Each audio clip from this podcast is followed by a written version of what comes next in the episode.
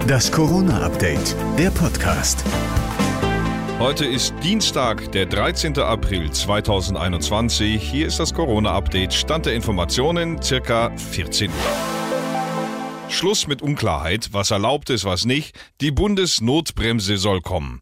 Bundeskanzlerin Angela Merkel bezeichnet sie als überfällig. Die Notbremse ist dann nicht mehr Auslegungssache, sondern sie greift automatisch. Bei einer Inzidenz von über 100 greifen künftig harte Maßnahmen. Kontaktbeschränkungen, Schließungen von Geschäften, Kultur- und Sporteinrichtungen, nächtliche Ausgangssperren. Nächtliche Ausgangssperre bedeutet von 21 Uhr bis 5 Uhr morgens zu Hause bleiben.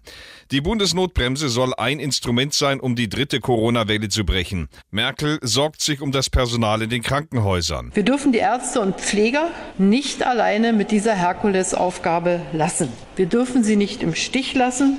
Wir müssen ihnen helfen. Die Gesetzesvorlage muss aber noch den Bundestag und den Bundesrat passieren. Dies soll in einem beschleunigten Verfahren geschehen. Im Bundesrat ist die Gesetzesänderung nicht zustimmungspflichtig. Was heute auch beschlossen wurde, ist die Testpflicht am Arbeitsplatz. Die hat Bundesarbeitsminister Hubertus Heil angekündigt. Konkret heißt das, Arbeitgeberinnen und Arbeitgeber müssen mindestens einmal pro Woche einen Antigen-Schnelltest anbieten für alle Mitarbeiterinnen und Mitarbeiter, die nicht ausschließlich im Homeoffice arbeiten. Und das noch, der Impfstoff von Johnson Johnson droht in Verruf zu geraten.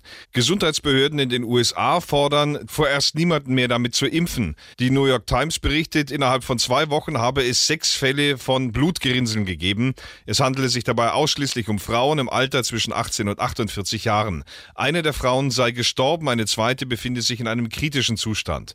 Laut New York Times sind fast sieben Millionen Menschen in den USA mit dem Impfstoff von Johnson Johnson geimpft worden. Nach Deutschland sollen bis zum Sommer gut 10 Millionen Dosen des Impfstoffs geliefert werden. Ein großer Vorteil des Johnson Johnson Impfstoffes ist es, dass er nur einmal gespritzt werden muss. Und das war das Corona-Update vom 13. April.